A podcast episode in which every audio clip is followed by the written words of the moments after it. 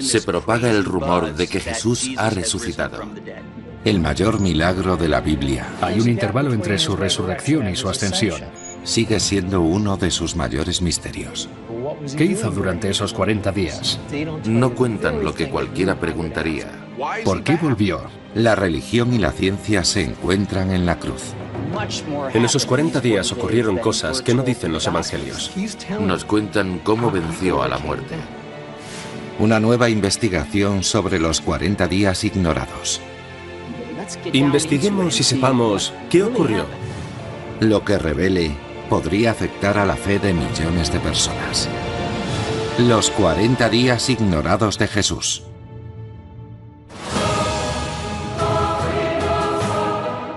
El Nuevo Testamento de la Biblia es el fundamento del cristianismo. Está compuesto por 27 libros que culminan en dos sucesos milagrosos que fundamentan la fe cristiana, la resurrección y la ascensión de Jesucristo. La resurrección y la ascensión confirman que Jesús es quien decía ser. Yo soy la resurrección y la vida. O Jesús era un embaucador y un fraude, o era quien decía ser. La fe cristiana no tiene sentido si esos hechos no ocurrieron. Los demás relatos sobre la vida de Jesús cuentan con muchos comentarios, conexiones y explicaciones de diversa índole. Cuando llegamos a la resurrección, los informes son muy escasos y carecen de detalles. ¿Por qué dedicaron tantos textos a detallar la vida de Jesús y cuando llega lo más importante, que resucitó entre los muertos, apenas hay información? Es un misterio. El propio Nuevo Testamento reconoce explícitamente que mucho de lo que ocurrió durante esos 40 días no está incluido en los Evangelios. Durante siglos, los no creyentes se han preguntado, ¿cómo es posible que toda una religión esté basada en una información tan escasa? Según el Nuevo Testamento, Jesús regresa de entre los muertos y permanece 40 días en nuestro mundo. Al final de esos 40 días, asciende a los cielos. La mayoría de la gente imagina que salió volando del sepulcro, habló con un par de personas y se fue al cielo. Pero estuvo entre los hombres 40 días más. El Hijo de Dios hecho carne, susceptible de ser tocado, con las marcas de los clavos en las manos, caminaba, hablaba y comía con la gente y predicó durante semanas. Incluso para los cristianos más devotos, el periodo de los 40 días puede ser un punto ciego. Sin embargo, esos días comprenden los hechos más significativos de la Biblia. No creo que fuera posible leer en el Nuevo Testamento, y particularmente en los Evangelios, los detalles de la resurrección, la ascensión o los relativos a los 40 días. No hay forma de entenderlo sin aceptar el misterio. El misterio es necesario.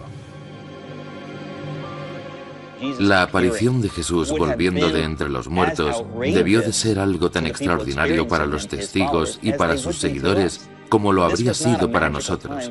Aquella no era una época mágica. Como en nuestra época, los muertos tampoco resucitaban. Nadie resucita. La gente se muere y ya no regresa. Así ha sido siempre desde el principio de los tiempos. Y surge otra pregunta. ¿Por qué 40 días?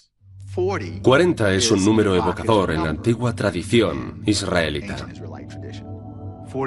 40 días en el desierto, la propia experiencia de Jesús al comienzo de su ministerio público, los 40 días en el desierto y luego los 40 días al final de la historia de Jesús en la tierra. Parece una señal.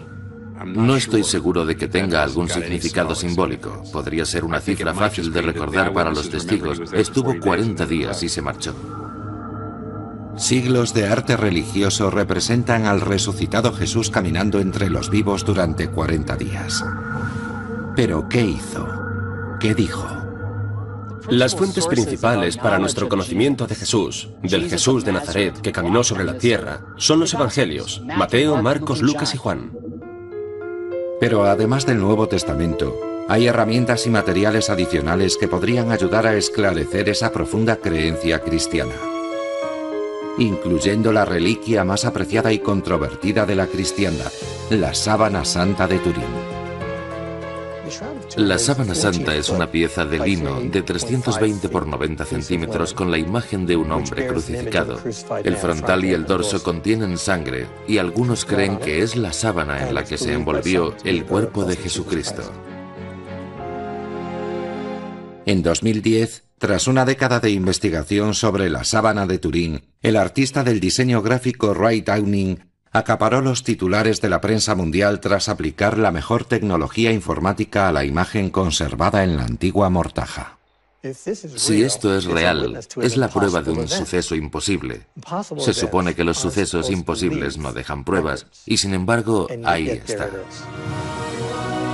Es una posible reliquia que tocaría el corazón mismo de la fe cristiana, el cuerpo de Jesucristo justo antes de la resurrección.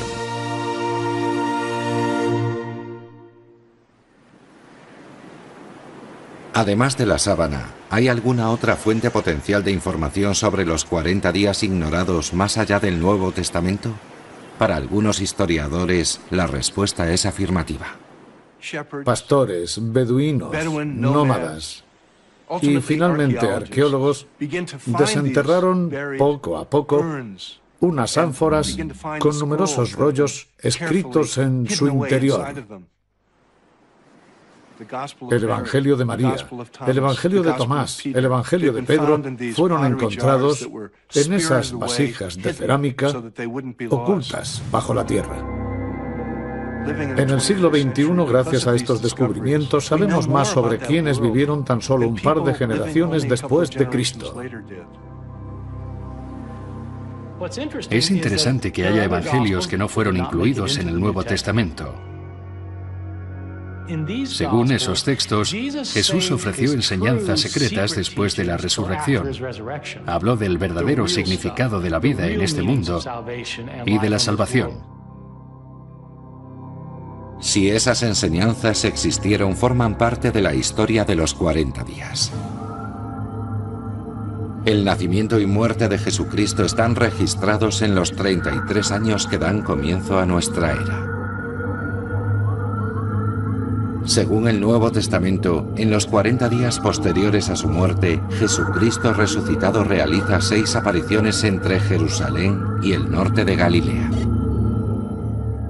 Jesús apareció en varios momentos y en varios lugares. No estaba confinado a un área geográfica concreta y pudo moverse y aparecer en sitios distintos y en momentos distintos ante diferentes personas. Los relatos de la resurrección presentan una extraña justaposición de lo ordinario y lo sobrenatural. Hay gente que se encuentra con Jesús en situaciones cotidianas y no le reconocen, pero más tarde sí. Mezcla lo ordinario y lo extraordinario. Estos sucesos milagrosos comienzan con un hecho histórico, un misterio simple y a la vez profundo. Un judío es crucificado por los romanos. Dos días después su tumba aparece vacía. ¿Cómo pudo ocurrir aquello? ¿Qué explicación tiene? Quizá alguien robó el cuerpo, pero ¿por qué? Los romanos, por supuesto, no. Y a cualquier otro solo le habría causado problemas.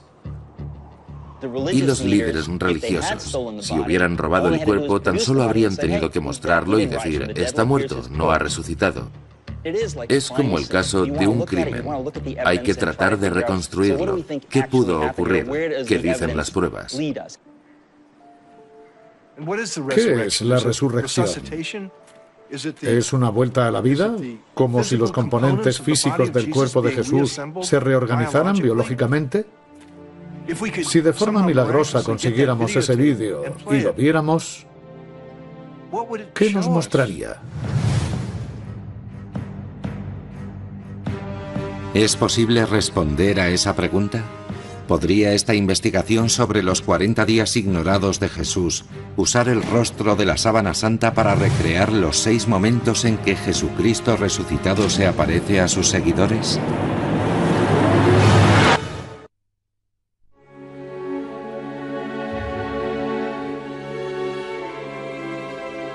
Según el Nuevo Testamento, Jesucristo pasa 40 días en la tierra después de la resurrección. Sus autores escriben poco sobre lo que dijo e hizo en ese periodo. ¿Cómo realizar una investigación sobre estos 40 días aparentemente perdidos?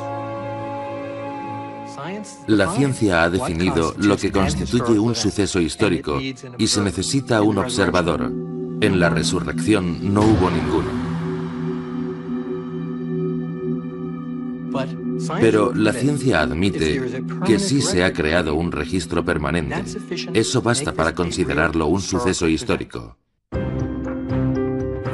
Afortunadamente, existe una reliquia que recoge ese suceso, y es la sábana santa de Turín. Si la sábana es auténtica, deberíamos ser capaces de deducir de qué fue testigo.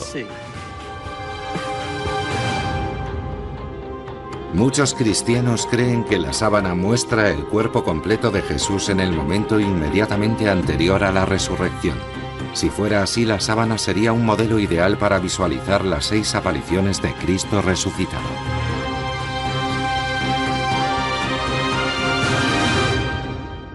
Estuvimos un año entero reconstruyendo el rostro de Jesús, creando este modelo, extrayendo información de la sábana de Turín, hasta el momento en que, de repente, Jesús parpadea y vuelve a la vida. Artísticamente funcionó, pero lo que nos habría gustado es verle vivo de nuevo. ¿No es esa la clave de la historia? En el Nuevo Testamento, el primer mortal que se cita al hablar de aquellos 40 días es una mujer. Fue la primera persona en ver a Jesús resucitado. Resulta curioso que fuera una mujer la primera persona a la que se le aparece Jesús. Esto es muy irregular. En tiempos de Jesús, las mujeres ni siquiera podían declarar ante un tribunal. No eran aceptadas como testigos. Así que uno nunca las elegiría si buscara testigos para un suceso.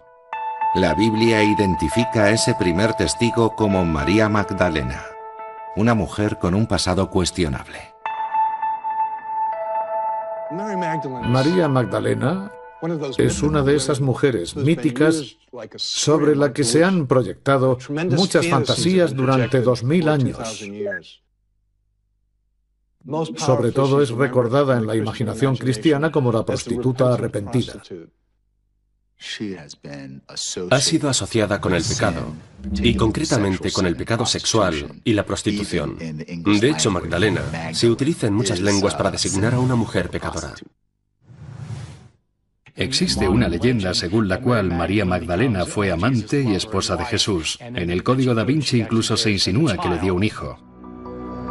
María es una figura controvertida en muchos aspectos porque tradicionalmente se la consideraba una prostituta y sin embargo Jesús la elige a ella. No puedo imaginar a los autores de aquella época, a los hombres de aquella época, inventándose una historia como esa.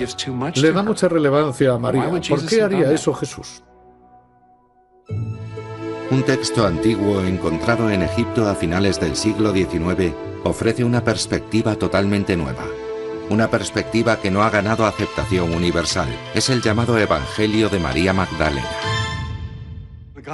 El Evangelio de María la describe como la predilecta de Jesús, representándola como una líder de la Iglesia.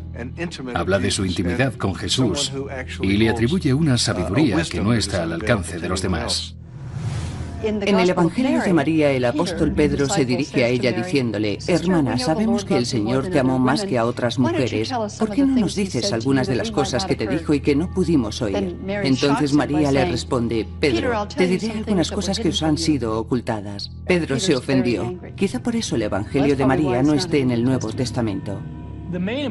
La relevancia de María Magdalena en el Nuevo Testamento radica en que es ella quien acompaña a Jesús desde Galilea a Jerusalén al final de su vida y quien contempla la crucifixión y quien visita su tumba al tercer día y la encuentra vacía.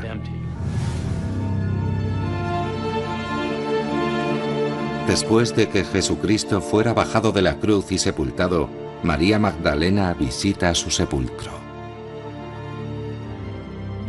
María Magdalena acude sola.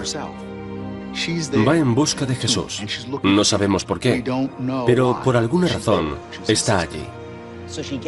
Llega allí y ve que la piedra de la entrada ha sido movida. Esto le causa asombro. Entonces comprueba que Jesús no está en la sepultura. Así que echa a correr en busca de Pedro y Juan y les dice, la tumba está abierta.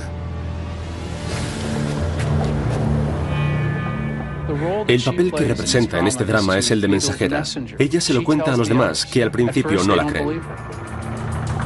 Para los traumatizados apóstoles que se están ocultando de las autoridades que han crucificado a Jesús, la noticia es desconcertante. No hay duda de que los apóstoles, como seguidores de Jesús, como seguidores conocidos de Jesús, temían seriamente por sus propias vidas. Lo que antes era una situación peligrosa se convierte en una situación extremadamente peligrosa y deciden verlo por sí mismos.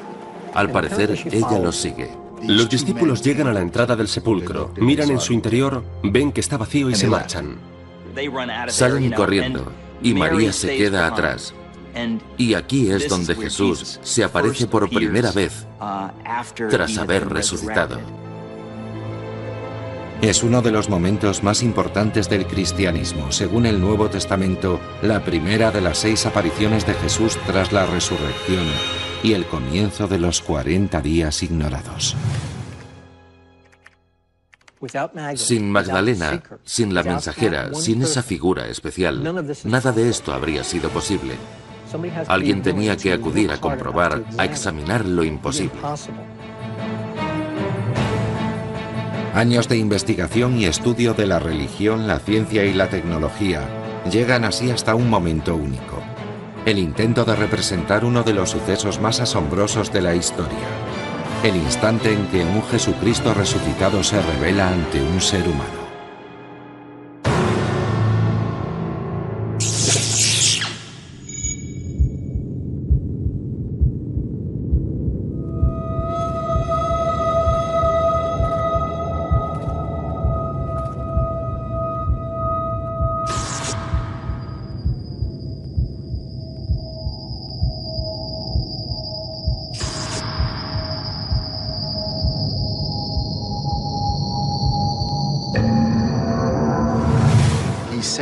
Él le dice, María, la llama por su nombre. Ve y di a mis discípulos que me has visto vivo. Este es el momento fundamental de esta historia, el punto en el que toda la historia da un vuelco, el momento en el que Él, resucitado, se revela a otro ser humano. Para ella fue un momento de fe, un momento de amor, un encuentro con el Señor resucitado. Ya no parece un sudario mortuorio, ¿verdad? Es toda una transformación. Está claro que el sudario está en la base de todo, porque sin él no podríamos afirmar que esta es la imagen más cercana que podemos conseguir del aspecto que tenía Jesús. Bueno, ese es el comienzo de los 40 días. Una menos, quedan cinco. Sí. Horas después se producirá otro encuentro milagroso. La segunda aparición en la historia de los 40 días entre la resurrección y la ascensión.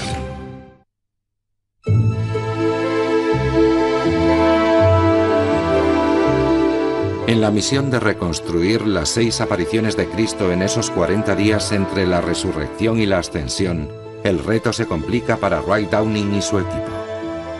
La imagen del cuerpo sangriento y mutilado de la sábana de Turín una vez más indica el camino. La ventaja es que las apariciones se apoyan unas en otras. Hay una progresión. Cada uno se encuentra con Jesús de una forma diferente. María le reconoce porque él la reconoce previamente a ella. En la siguiente aparición, un ritual activa la memoria de los testigos y es así como le reconocen. Según el Nuevo Testamento, la segunda aparición de Jesús tiene lugar en el camino entre Jerusalén y la aldea de Emaús. Las apariciones de Jesús en el periodo posterior a la resurrección tienen una función muy importante. Tenemos la historia de un hombre muerto que vuelve a la vida. ¿Qué aspecto tiene? ¿Qué hace? Y descubrimos que Jesús es muy diferente después de resucitado con respecto a cómo era antes. En los últimos 30 años, la ciencia ha abierto muchas posibilidades nuevas y formas alternativas de contemplar la historia. Parece que la ciencia y la fe empiezan a encontrarse a medida que ambas aceptan el misterio. En estos días, en los que la religión y la ciencia a menudo son enfrentadas como si fueran contradictorias, es muy importante recapacitar y decir, antes de nada, reconozcamos el hecho de que como historiadores y científicos, tenemos que ser honestos. Tenemos que respetar las fuentes primarias, las fuentes dignas de crédito. Creo que eso es lo que debemos hacer al hablar de aquellos 40 días. Profundicemos en ello y veamos qué ocurrió realmente. ¿Qué ocurre durante estos 40 días según el Nuevo Testamento? Podemos ir más allá de los evangelios para descubrir cosas que quizá fueron dejadas de lado y si así fue preguntarnos por qué. Los autores de los Evangelios son honestos, reconociendo que Jesús hizo y dijo muchas más cosas tras su resurrección que las que relatan en los Evangelios, así que son selectivos respecto a lo que deciden contar en ellos. Algunos académicos se preguntan si los autores de los Evangelios estaban siendo selectivos o restrictivos, o incluso si había algún plan más oscuro. Una de las teorías sobre el motivo por el cual los autores de los evangelios no cuentan lo que ocurre tras la resurrección de Jesús, porque no cuentan más cosas, es que lo que ocurrió no era relevante para sus intereses o incluso era contrario a sus intereses. Es posible que hubiera historias sobre Jesús que desacreditaban su pasado como ser humano de carne y hueso después de haber resucitado de entre los muertos.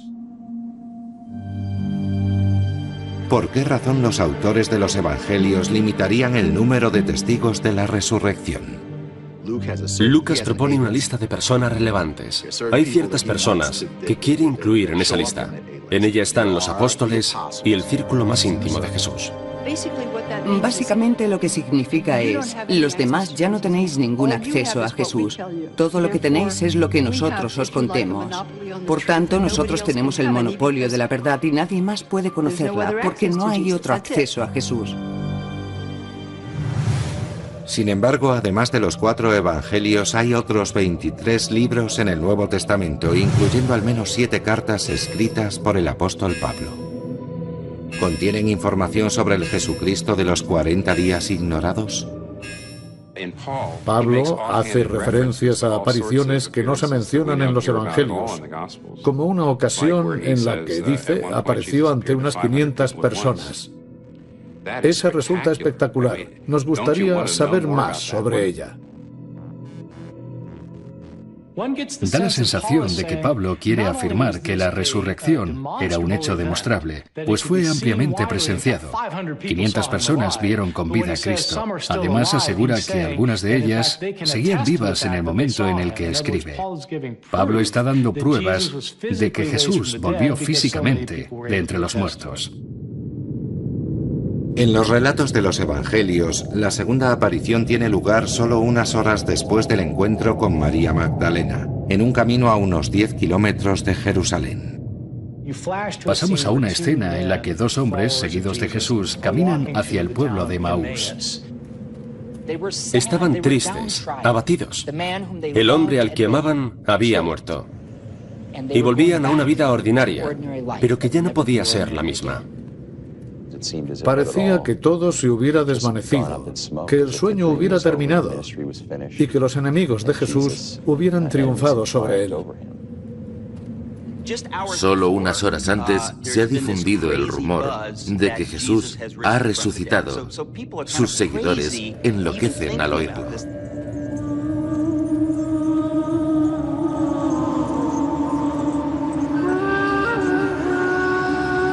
Un desconocido se aproxima.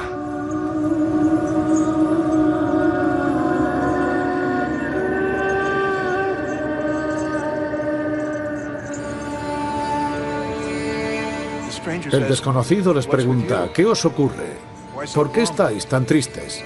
Y ellos responden, ¿acaso eres el único que no sabe lo que ha ocurrido? ¿dónde has estado? ¿Escondido bajo una roca? Y el desconocido pregunta, ¿y qué ha ocurrido? Y le responden, teníamos esperanzas, pero sus esperanzas se han desvanecido. La gran decepción del Jesús crucificado les hace preguntarse, ¿cómo ha podido acabar así todo? El desconocido empieza entonces a explicarles por qué el Mesías tenía que morir. Básicamente les da un discurso bíblico por el camino. Estos discípulos tienen ocasión de oír una interpretación del significado de la crucifixión, con la promesa de un Mesías que redimirá los pecados del mundo y la necesidad de que ese Mesías fuera crucificado para resucitar de entre los muertos al tercer día. Pero la historia da un giro inesperado. Ellos aún no saben que quien les habla es Jesucristo. Es extraño que a menudo la gente se encontraba con el Cristo resucitado y no le reconociera. Evidentemente se parecía lo suficiente a su forma previa a la resurrección, y cuando lo examinaban cuidadosamente se daban cuenta de quién era, aunque estaba bastante cambiado. Eso me parece misterioso y fascinante y extrañamente realista. El sudario se va desvaneciendo, envuelve la cara y se extiende en lo que parece una estatua. ¿Y qué hay de las texturas? Quiero librarme de ese aspecto casi embrionario. El Jesucristo resucitado está a punto de revelarse ante los hombres en el camino a Emmaus. Es la segunda de sus seis apariciones durante los 40 días. Ray Downing vuelve de nuevo al rostro de la sábana de Turín para recrear ese momento milagroso.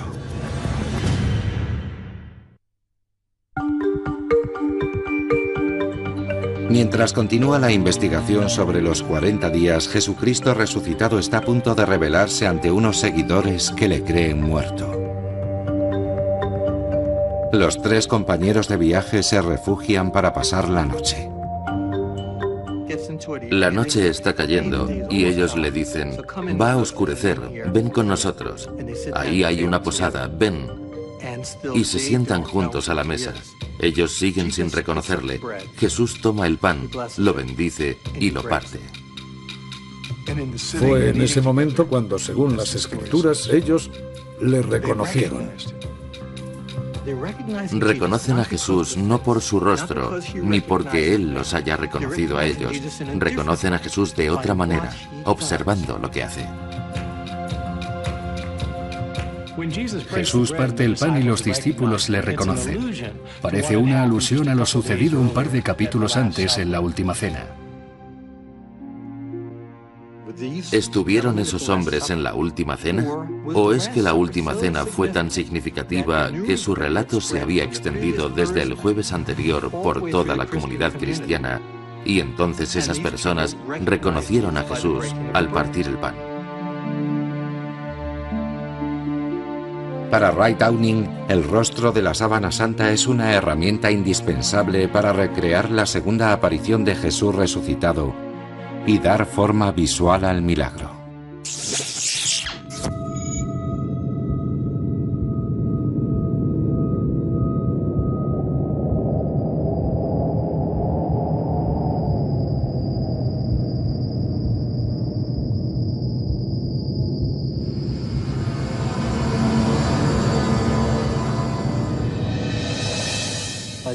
En el momento en el que el pan llega a la mesa, Jesús desaparece. E inmediatamente se les abren los ojos. Es Jesús. Es Jesús de Nazaret, resucitado. Y en ese momento Jesús se fue, desapareció, y los dos hombres se miran uno a otro y se dicen, ¿no nos ardía el corazón? ¿No teníamos una grata sensación cuando nos hablaba? Era increíble, era Él.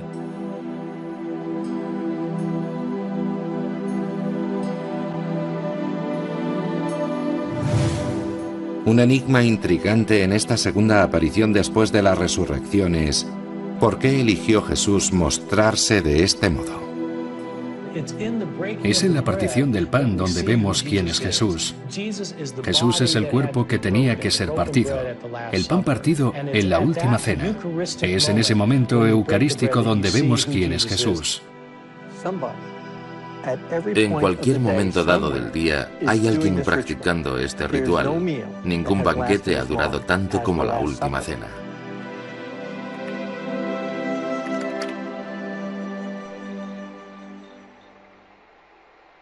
El viaje de Jesucristo resucitado aún no ha concluido.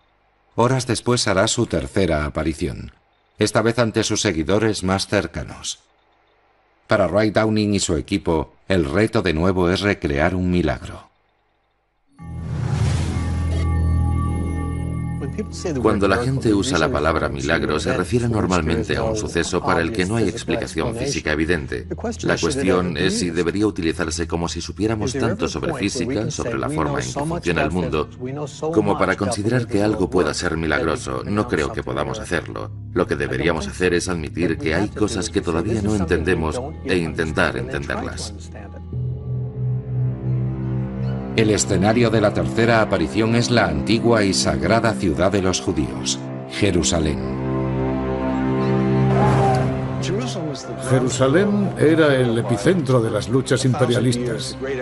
Durante mil años los grandes imperios del mundo habían colisionado y combatido en esa misma región y a menudo en la misma ciudad. Era una ciudad en que bullían las tensiones políticas y podía estallar en cualquier momento. En los días posteriores a la crucifixión, los hombres que serían conocidos como los apóstoles temen por su vida y se ocultan. Podemos imaginar el ambiente que había en aquel lugar. Todos se sentirían entre tinieblas. No había esperanza, no había futuro. Todo aquello en lo que creían había desaparecido. La experiencia del dolor es muy poderosa en nuestras vidas. Yo como pastor veo a menudo personas que caminan junto al féretro de un ser querido. Los ojos a los que miraban, los ojos que les comprendían, están ahora cerrados. Eso se magnifica si esos ojos eran los de Jesús. Imaginemos de qué estamos hablando.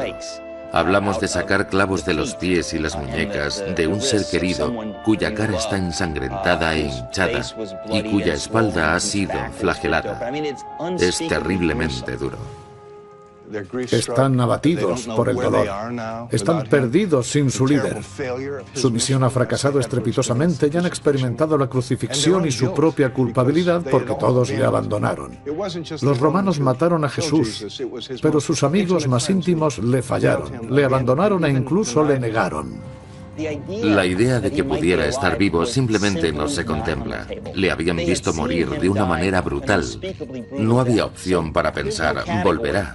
No existía esa opción. Su desolación se intensifica por el momento histórico en que viven. Una guerra que ya dura un siglo entre los romanos y el pueblo judío. En la época del nacimiento de Cristo y en el tiempo de los 40 días ignorados, la crucifixión se empleaba como arma psicológica en esa guerra. El intenso y grotesco sufrimiento de la crucifixión no fue solo para él, era de uso común. Cualquiera que se resistiera al yugo romano era crucificado, y el objeto de la crucifixión era precisamente ese carácter grotesco y de extremo sadismo. Sabemos que era una muerte lenta, una muerte miserable. Los cuerpos de los crucificados eran dejados en las cruces para que se pudrieran y todo el mundo pudiera ver lo que te podía pasar si te resistías. Era una forma de control mental y era muy efectiva. Roma trataba la crucifixión como una forma de escarmiento público destinado a proclamar, no te rebeles. Esa es la época violenta en la que nacieron Jesús y los de su generación.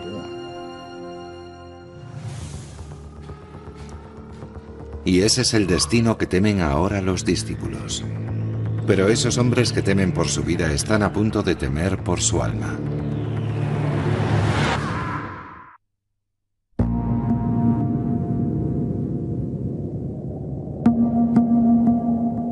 Durante los 40 días el terror a la violencia romana lleva a los seguidores de Jesucristo a ocultarse. Todos corrieron a ocultarse y permanecieron ocultos. Tenían miedo de que les ocurriera lo mismo que le había ocurrido a su líder.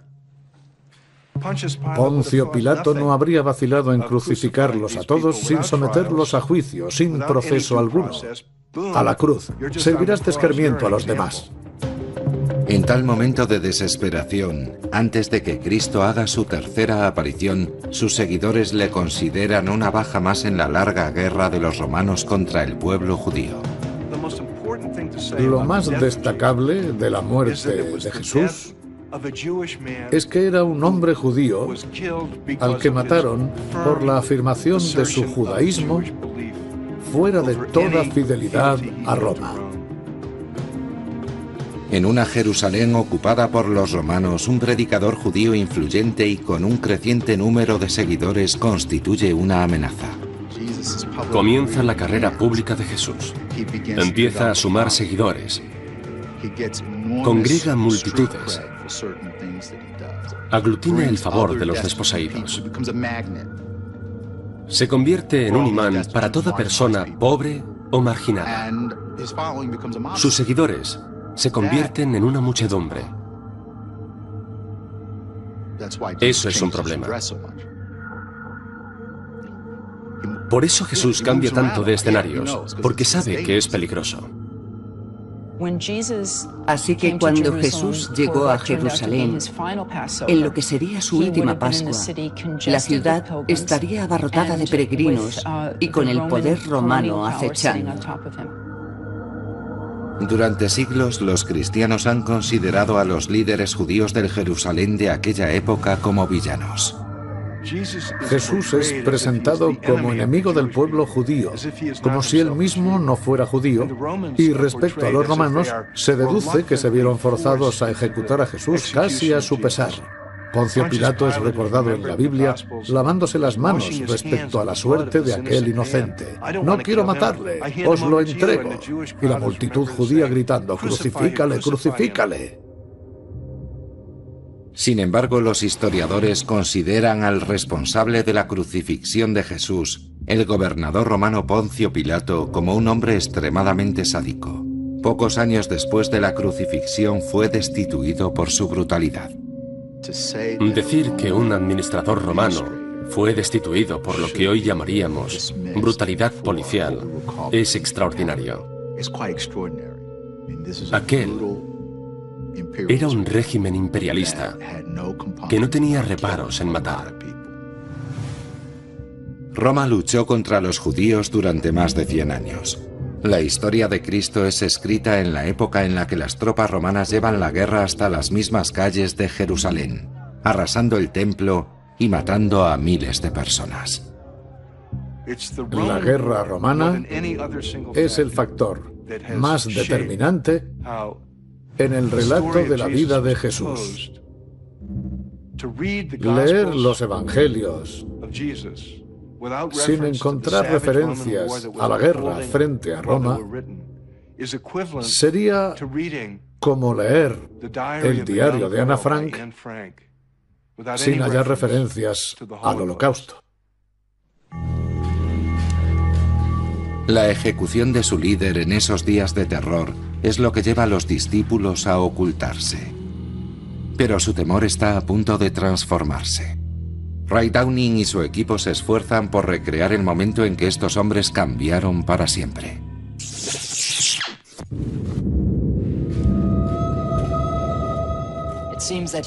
Es como si apareciera a través de la pared, superando las puertas cerradas por el miedo, y le vieran de pronto entre ellos.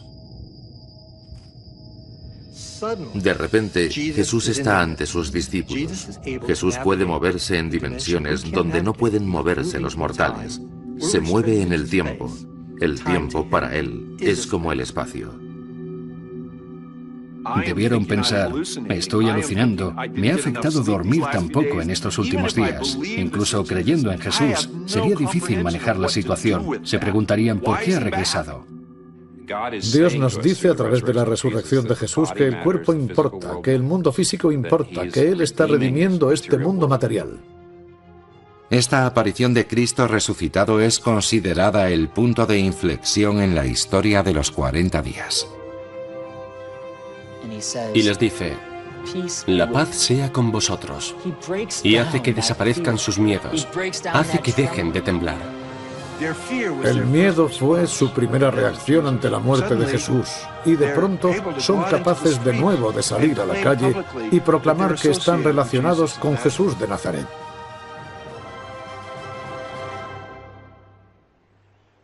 Pero hay un discípulo que no está convencido, Tomás.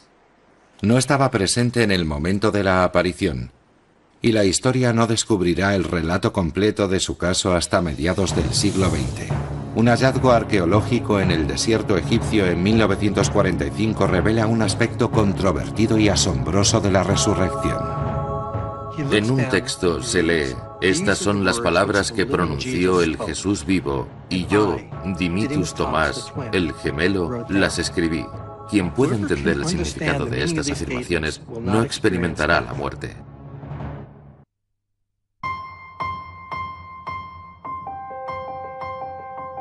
En el esfuerzo por investigar lo ocurrido en los 40 días entre la resurrección y la ascensión, la imagen extraída de la sábana de Turín es empleada para recrear el aspecto físico de Jesucristo. ¿Pero es auténtica esta polémica reliquia? ¿Realmente data de la época de la crucifixión? ¿Podría representar el verdadero rostro de Jesucristo? Tal vez ninguna reliquia haya sido sometida a tantos análisis científicos como la sábana de Turín. En 1978, un grupo de científicos fue seleccionado para estudiar la sábana. No fueron elegidos por la Iglesia. Provenían de Estados Unidos y constituían un grupo multidisciplinar. Había químicos, físicos y expertos en otras disciplinas. Llegué allí siendo un completo escéptico. Como fotógrafo, saqué mi objetivo de 10 aumentos y empecé a observar con atención. Y vi que no había partículas, no había medio. En ese momento supe que fuera lo que fuera, no era una pintura.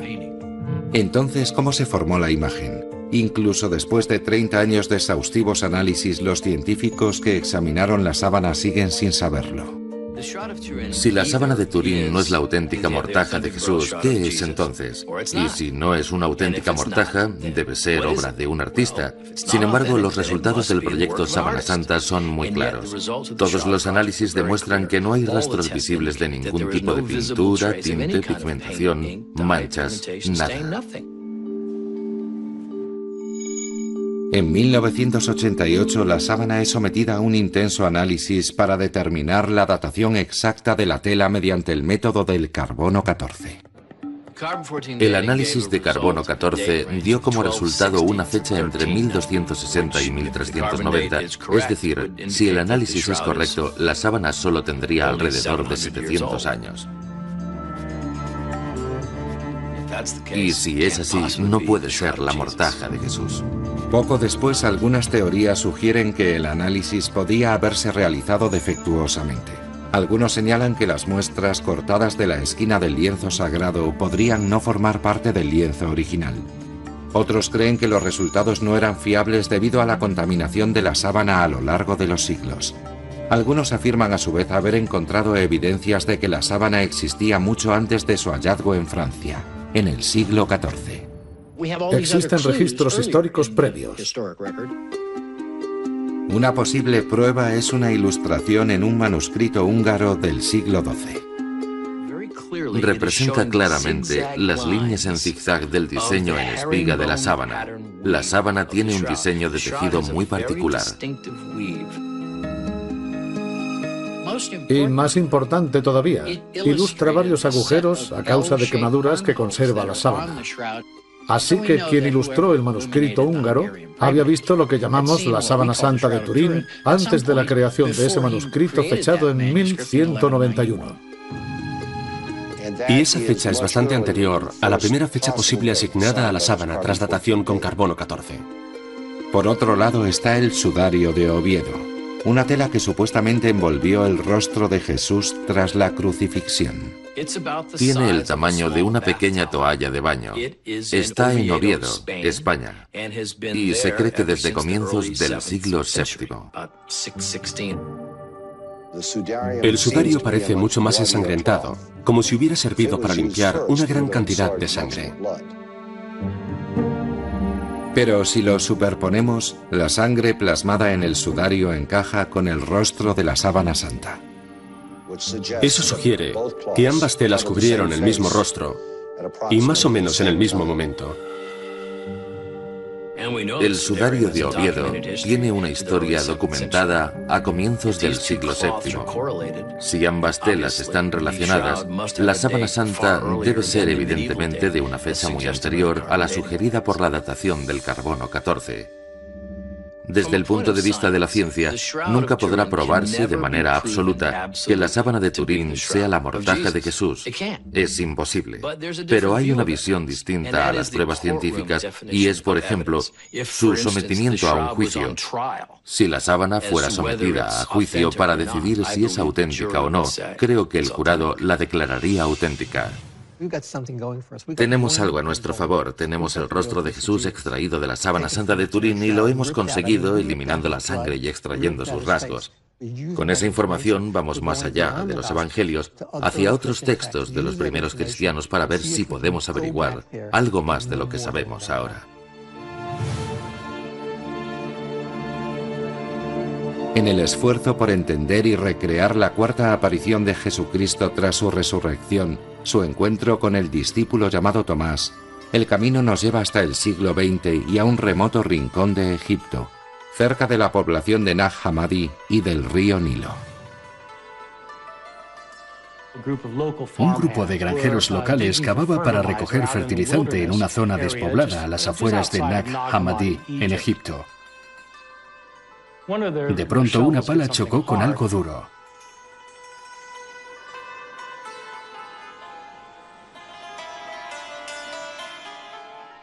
Cavaron y encontraron un objeto bastante grande. Era una ánfora de metro ochenta de altura. Los hombres eran reacios a abrir el ánfora porque pensaban que podría guardar algo maléfico en su interior. Pero después pensaron que tal vez podría contener oro o algo valioso.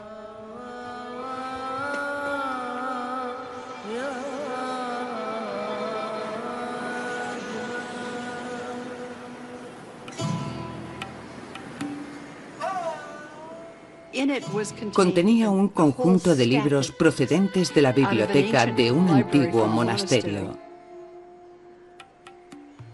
Evangelios, revelaciones secretas, diálogos, diferentes textos que ni imaginábamos que pudieran existir.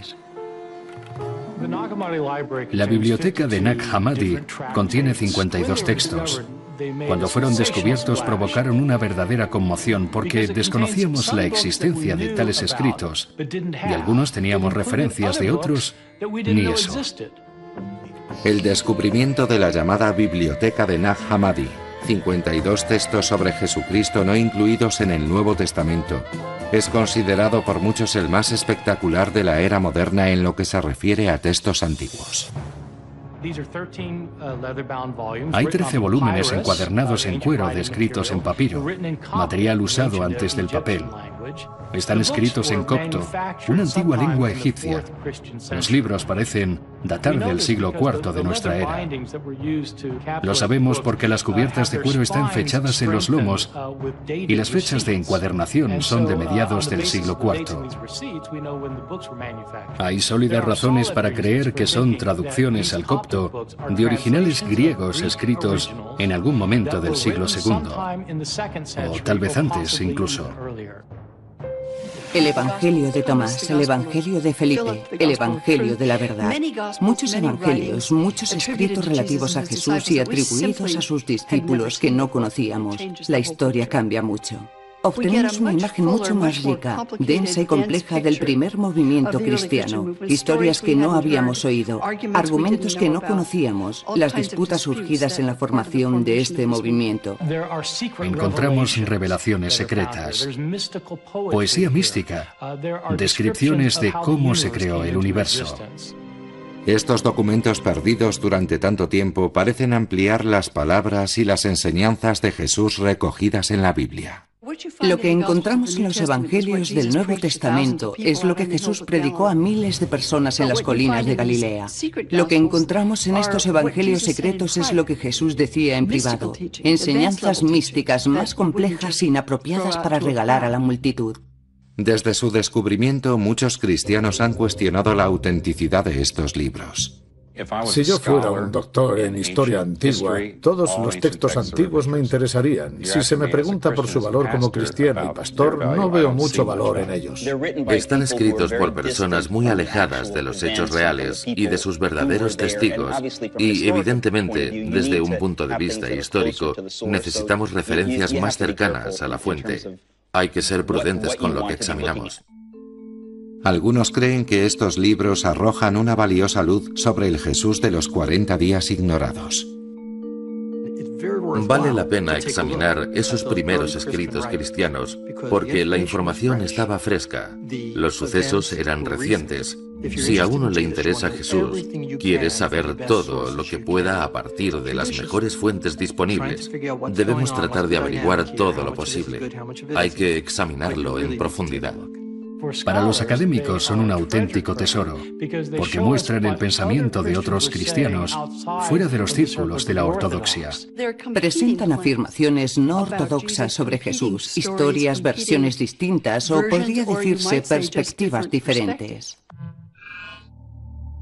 Ninguna perspectiva ha supuesto un mayor reto para los cristianos modernos que la que encontramos en un antiguo texto atribuido al apóstol Tomás. El de Tomás se llama Evangelio, pero es distinto al resto de los Evangelios. Son las enseñanzas secretas de Jesús durante los 40 días ignorados después de su resurrección. El Evangelio de Tomás contiene 114 afirmaciones de Jesús. Estas afirmaciones pueden contrastarse con las halladas en otras fuentes y la mitad de ellas coinciden con afirmaciones recogidas en los Evangelios del Nuevo Testamento. Pero hay otras que son completamente distintas a lo recogido en el Nuevo Testamento u otros textos. Los expertos debaten acerca de la naturaleza de estas afirmaciones sobre la clase de enseñanza que representan. ¿Aportan una diferencia meramente formal? ¿Podrían ser las enseñanzas originales de Jesús? Aunque no estén incluidas en el Nuevo Testamento, ¿podremos considerarlas suyas? ¿Constituyen una fuente adicional para entender sus palabras? Tomás es el receptor de la revelación. Es el discípulo que hace preguntas a Jesús y al que Jesús se revela tal vez de manera más íntima Quizá también porque desde el principio tuvieron una relación más íntima. Lejos de ser un incrédulo, Tomás pudo ser un cercano confidente del Jesús resucitado. Y eso pudo hacer que sus testimonios resultaran problemáticos para los primeros cristianos. El Evangelio de Tomás es uno de esos libros que los padres de la Iglesia consideraron problemático. Este Evangelio no enfatiza la importancia de la muerte de Jesús y la salvación mediante la resurrección. Este Evangelio no sigue la línea teológica y por ello los padres de la Iglesia lo condenaron y por eso estuvo perdido hasta ser descubierto en 1945. La frase inicial de este Evangelio ha intrigado a los expertos durante más de medio siglo. Estas son las palabras secretas de Jesús resucitado que Tomás escribió. Quien conozca la auténtica interpretación de estas palabras no experimentará la muerte. Pero ¿son estas las palabras de un creyente o de un hereje? En la cuarta aparición de Cristo resucitado, ¿qué Tomás encontramos? En el intento de visualizar los 40 días entre la resurrección y la ascensión, Roy Downing y su equipo se topan con algo inesperado un evangelio escrito supuestamente por el apóstol Tomás. El Evangelio de Tomás cuenta con una curiosidad añadida, y es el propio nombre de Tomás, que significa gemelo. Este Evangelio parece sugerir algo misterioso. Sugiere que leerlo y comprenderlo es una forma de convertirse en el gemelo de Jesús. Está diciendo, entiende esto y serás yo.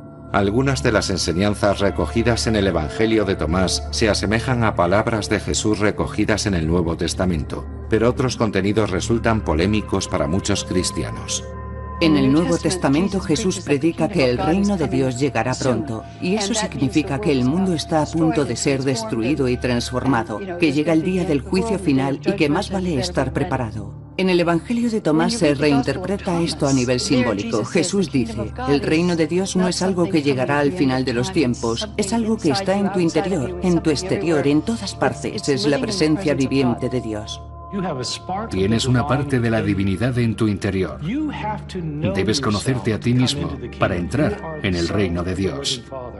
Si no te conoces a ti mismo, no te salvarás.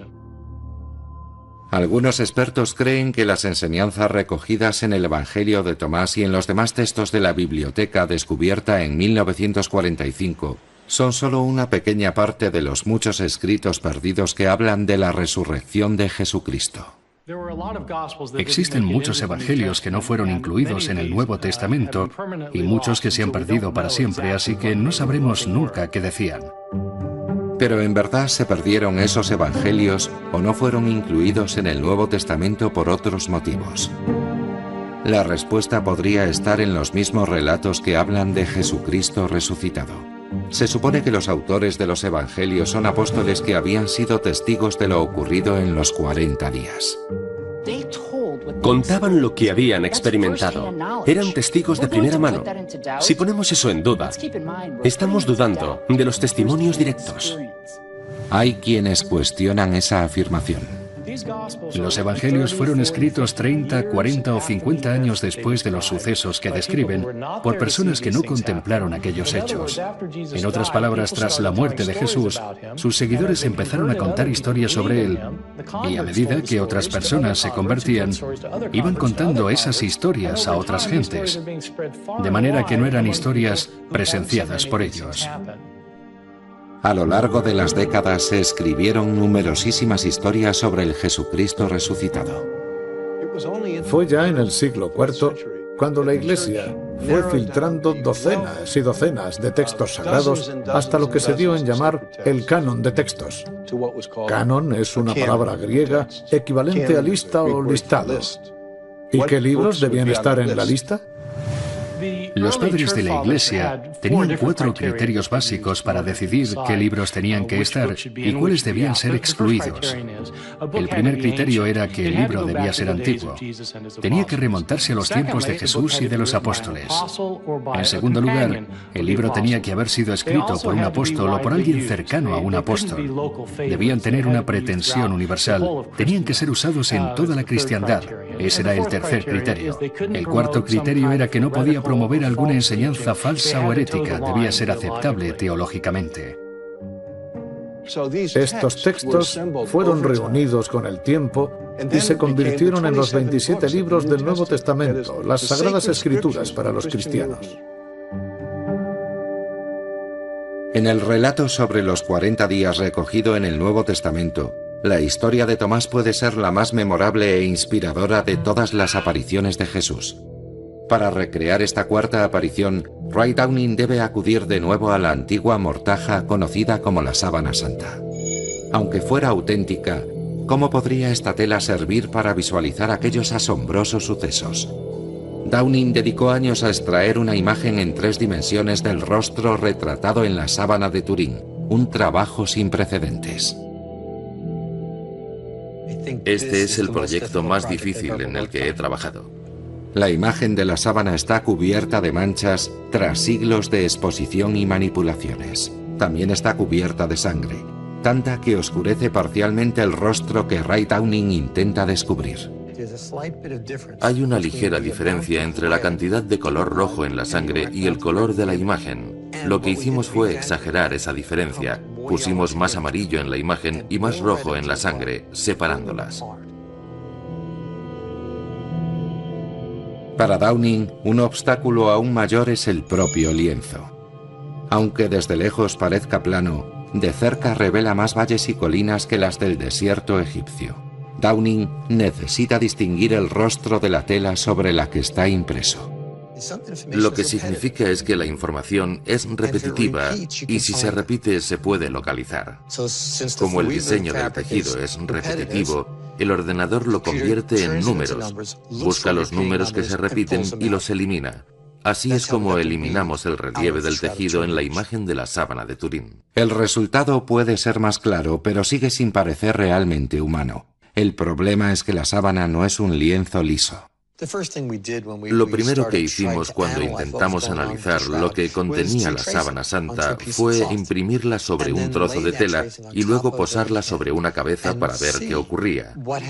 Al imitar esas distorsiones, pudimos usar la imagen de la sábana para conformar la figura que debió tener Jesús. Nos daba un plano de la imagen. El plano solo puede llevarle hasta aquí. Para definir el rostro es necesaria la mano de un artista. Inevitablemente llegas a un punto en que te quedas sin información.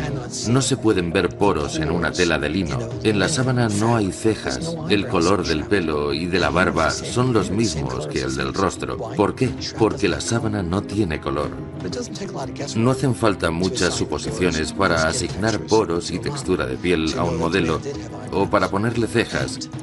Al final tienes que prescindir de la información real y recurrir a la experiencia. Pestañas. Y te dices, vaya, esto es real. Una década de investigación, ciencia y experiencia hacen posible la recreación de la cuarta aparición de Jesucristo, exactamente ocho días después de la tercera. Los discípulos permanecen escondidos en una casa. Esta vez, Tomás sí está allí. Tomás no estaba en la primera reunión en la que apareció Jesús. Probablemente estuviera abatido o no quiso acudir por miedo a que alguien les delatara. Pero sus compañeros le dijeron que el Señor había regresado. Le hemos visto, estuvo aquí. Y él replica, me niego a creerlo, es absurdo, está muerto, asumidlo. Tomás dijo lo que muchos de nosotros habríamos dicho. No lo creo. Demostradlo. Tengo que verlo por mí mismo. Necesito pruebas. Tomás muestra una actitud distinta a los demás. Quiere pruebas. Tomás quiere cerciorarse de que quien dicen es el hombre que lleva la historia en su cuerpo. Creo que esta historia de la incredulidad de Tomás es tan popular porque él se muestra como un hombre moderno, es decir, escéptico, racional y empírico. Quiero sentirlo, tocar y meter mis dedos en la llaga, en las heridas. Y Jesús aparece y se muestra. Por eso creo que es una historia tan atractiva para la gente de hoy en día, tan llena de dudas. Tomás es un científico y dice exactamente lo que diría un científico. Mostrádmelo, demostradlo. Usando la imagen de la sábana de Turín, Downing intentará representar el momento más famoso del relato de los 40 días. El momento en que un Jesús resucitado convence al incrédulo Tomás.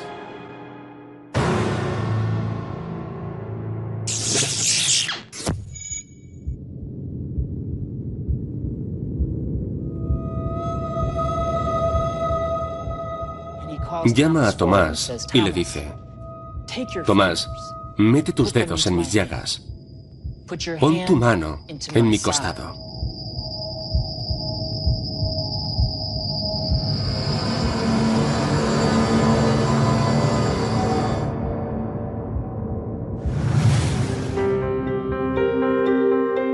Tomás, no dudes más. Jesús viene a decir, Adelante. Vamos. Ponme a prueba. Usa la ciencia y convéncete de que esto es real. Es una invitación para Tomás y para toda la humanidad. Incluso después de que Tomás vea a Jesús, no quede convencido hasta que le toca. Tomás pasa de incrédulo a evangelista, como los demás discípulos. En ese momento, cuando Tomás ha quedado convencido, Jesús dice aquello de, bienaventurados los que no vieron y creyeron. La mayoría de los humanos a lo largo de la historia no vemos a Jesús, así que tenemos que aceptarlo o no, sopesando las pruebas. Las apariciones después de la resurrección son anécdotas que enriquecen el Evangelio y muestran cómo un grupo de personas intimidadas, aterradas y fracasadas se convirtió en un movimiento que estaba a punto de incendiar el imperio. La milagrosa experiencia de los 40 días transformará a los temerosos discípulos en intrépidos apóstoles. La clave de su transformación será un suceso tan espectacular y misterioso que ha desafiado toda descripción durante dos mil años. La ascensión de Jesucristo.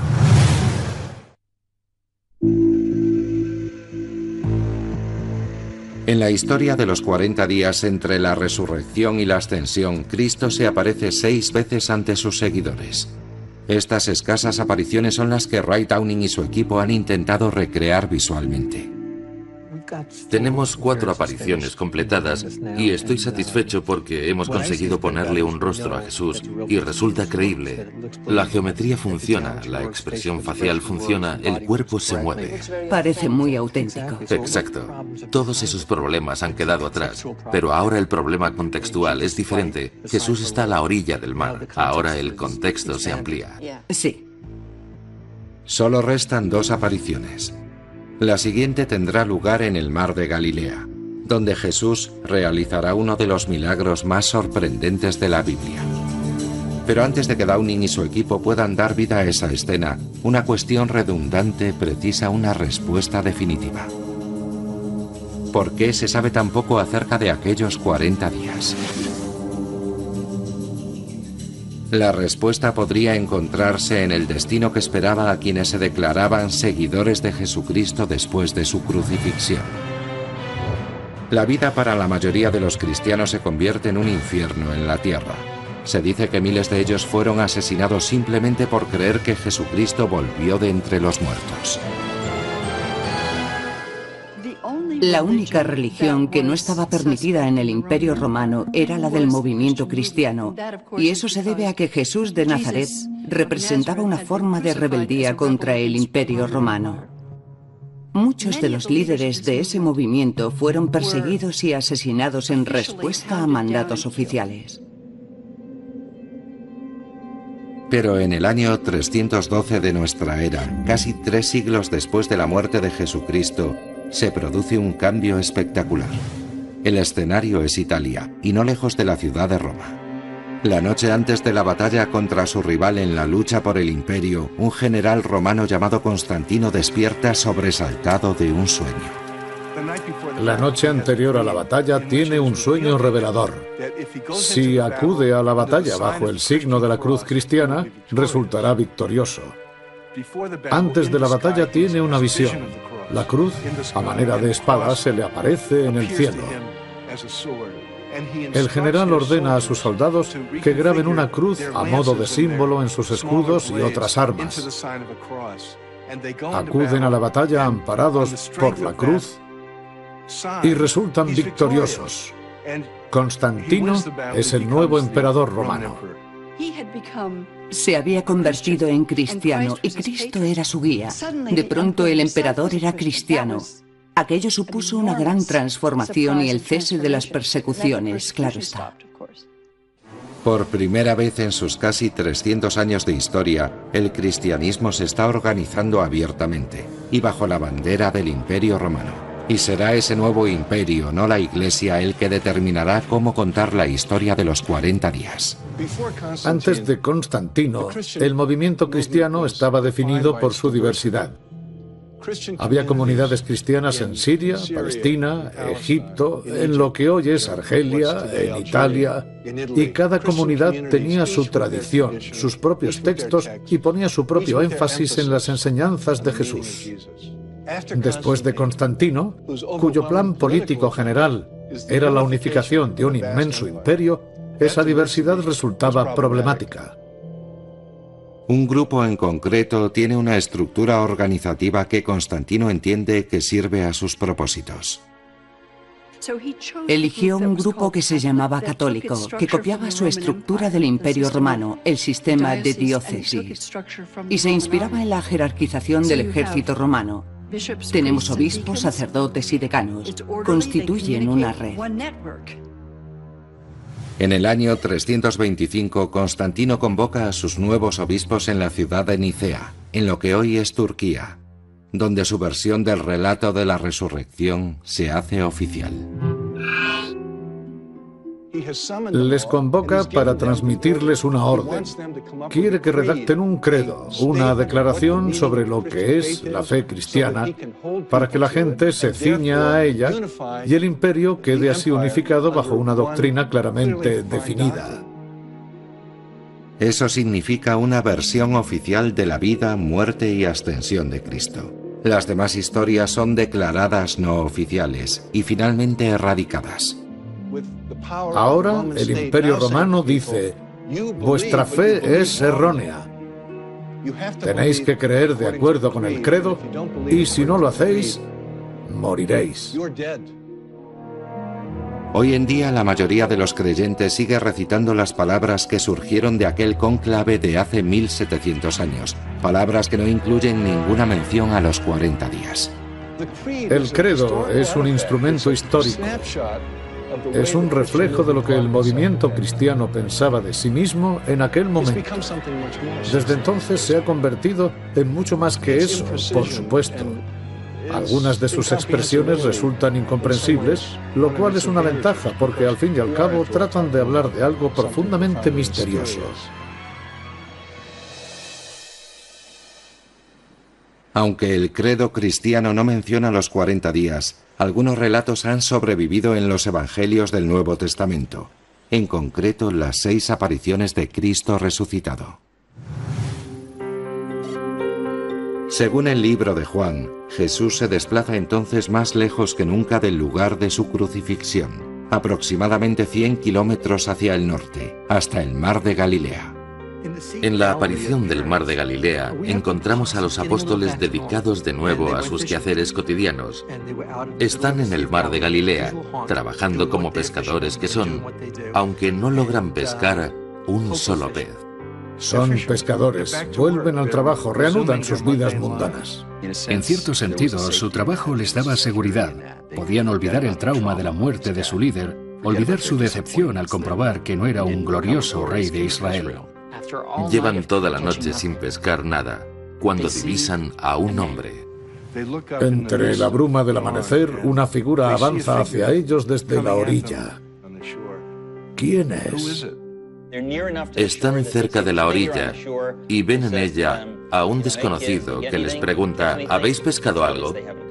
No habían pescado nada y el hombre les dice, echad la red por el otro lado de la barca. Lo hacen y de pronto las redes se llenan de peces. ¿Cuántos peces? Docenas. Incluso citan un número, 153. Esto se repite una y otra vez en las escrituras, pequeños detalles que no parecen tener sentido, salvo el de conceder veracidad al relato, porque iban sino a citar un número concreto. En ese momento, Pedro se da cuenta. Dios mío, es Él, es Jesús. Jesús está sentado frente a una hoguera y dice a los pescadores, traed unos peces. Han vuelto al pasado, todo es como antes. Ellos son pescadores de nuevo y Jesús vuelve a ser su amigo.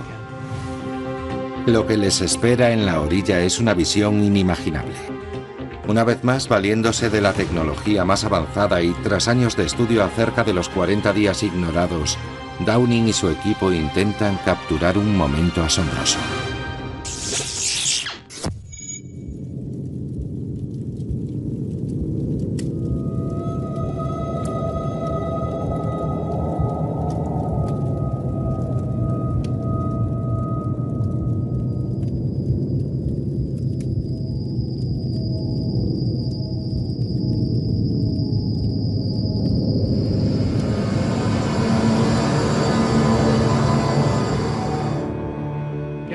Galilea es importante porque es el lugar donde vivían y trabajaban los discípulos.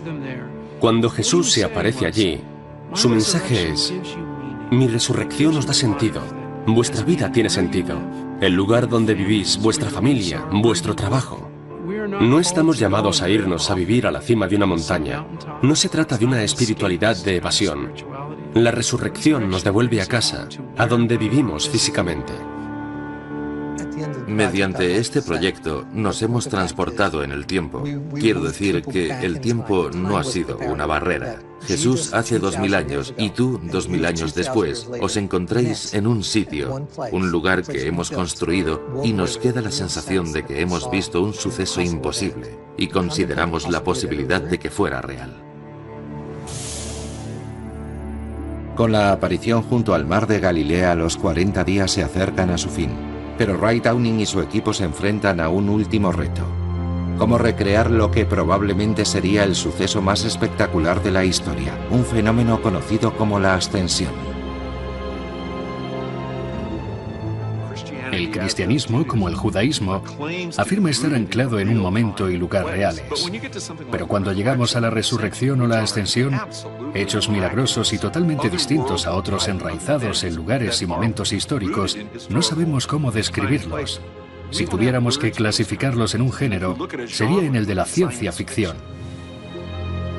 ¿Cómo podrá Downing representar un suceso tan asombroso y profundo que ha desafiado toda descripción detallada durante 2000 años? ¿Es posible visualizar lo que apenas puede ser imaginado? Para Ray Downing y su equipo, la sexta y última aparición de Jesucristo tras la resurrección es la que supone el mayor desafío. Tenemos cinco apariciones terminadas y ahora tenemos la de la ascensión, que es el momento cumbre de los 40 días. ¿Cómo podemos enfocarlo para que no parezca pura fantasía? ¿Cómo lo hacemos creíble y al mismo tiempo reverente y profundo? Creo que la clave es cambiar el punto de vista. Todo el mundo espera ver a Jesús echando a volar lejos del planeta.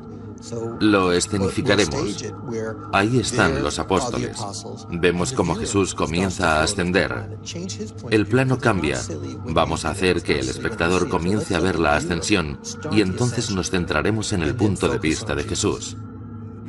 La ascensión es el momento definitorio en el que los que tenían experiencia física de Jesús dejan de tenerla. Su historia termina ahí la historia de Jesús en la tierra. Lo que describen es que ascendió hasta las nubes. Lo que se pudo ver sería algo completamente incomprensible, más allá del lenguaje, más allá de las palabras.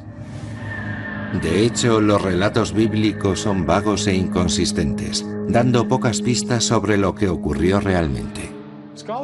Los expertos debaten si la ascensión debe ser tomada literalmente o en sentido figurado.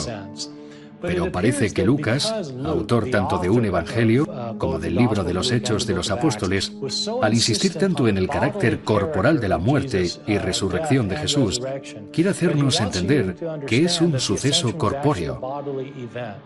Así que Jesús está físicamente volviendo al cielo.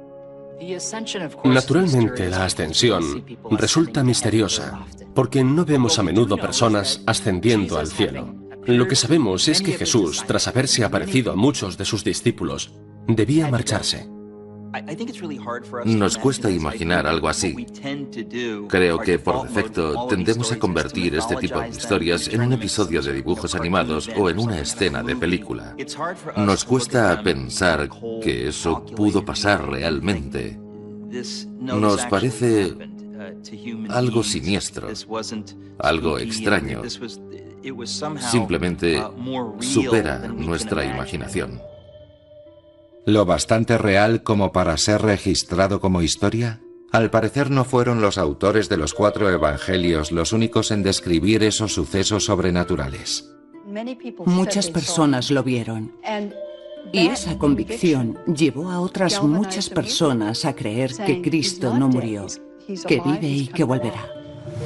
Uno de los libros de la biblioteca descubierta en el desierto egipcio en 1945 describe una escena similar. El Evangelio secreto de Juan comienza cuando Jesús ha muerto. Juan está desolado y camina hacia el templo para rezar.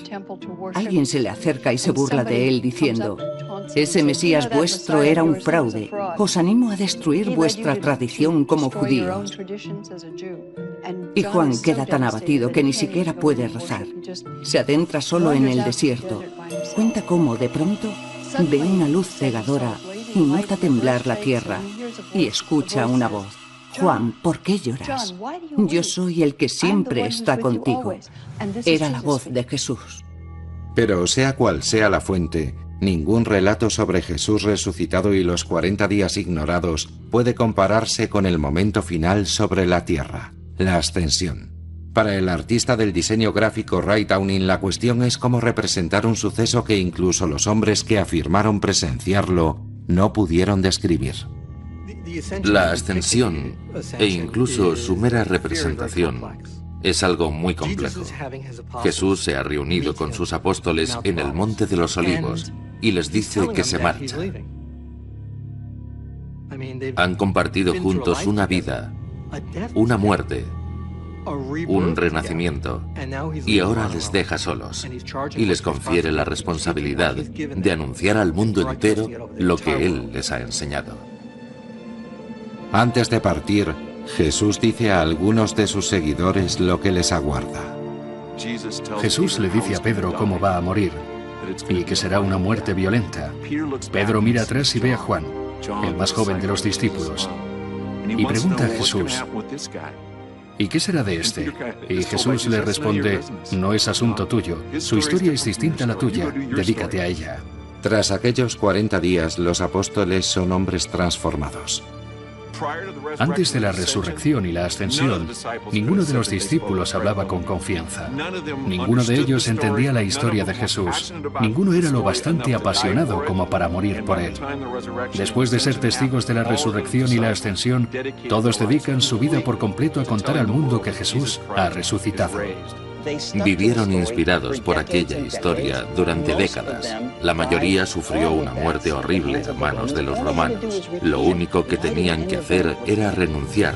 ¿Por qué no renunció ninguno de ellos? Si cualquiera de nosotros hubiera presenciado aquellos hechos, si hubiéramos visto a Jesús resucitado de entre los muertos, ¿qué hubiera podido hacernos callar?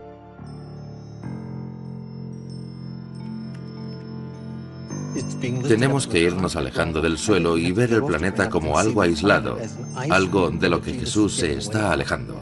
Creo que podría venirnos bien un generador de fractales para aumentar la expansión de todo a su alrededor y simular que la Tierra se va alejando.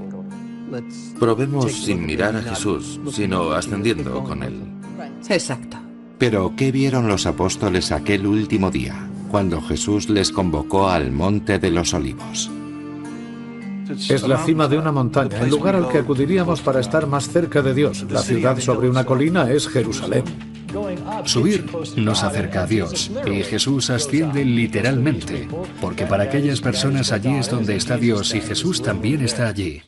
Según Mateo, Jesús resucitado se reunió con sus discípulos y les dio instrucciones y les dijo, seréis mis testigos en Judea, en Samaria y en los confines de la tierra. En otras palabras, voy a construir mi iglesia y vosotros seréis los cimientos. Probablemente ya presentían que su tiempo se estaba acabando. Él les había dicho que tenía que volver con su padre. Parte de ellos quería adorarle y parte de ellos quería retenerle y mantenerle junto a ellos. Jesús es alzado en varias ocasiones. Es alzado en la cruz, es alzado de entre los muertos y es alzado en el momento de la ascensión. Podemos representar eso.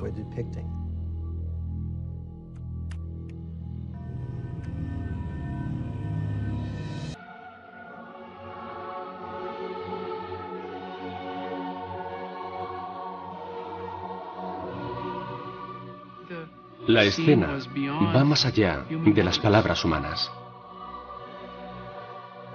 Ascendió a los cielos y el credo dice, y ahora está sentado a la derecha de Dios Padre. Está por encima de las naciones. Es el centro del universo. Y por eso su reino es eterno y universal.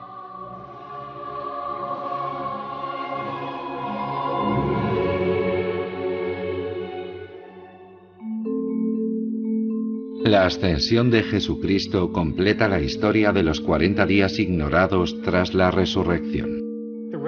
Los relatos de la resurrección son absolutamente vitales para entender cómo los autores de los evangelios intentan representar a Jesús. Evidentemente sienten la necesidad de transmitir que Jesús resucitó físicamente de entre los muertos, que aquello no era una alucinación o una especie de espejismo, sino un hecho real.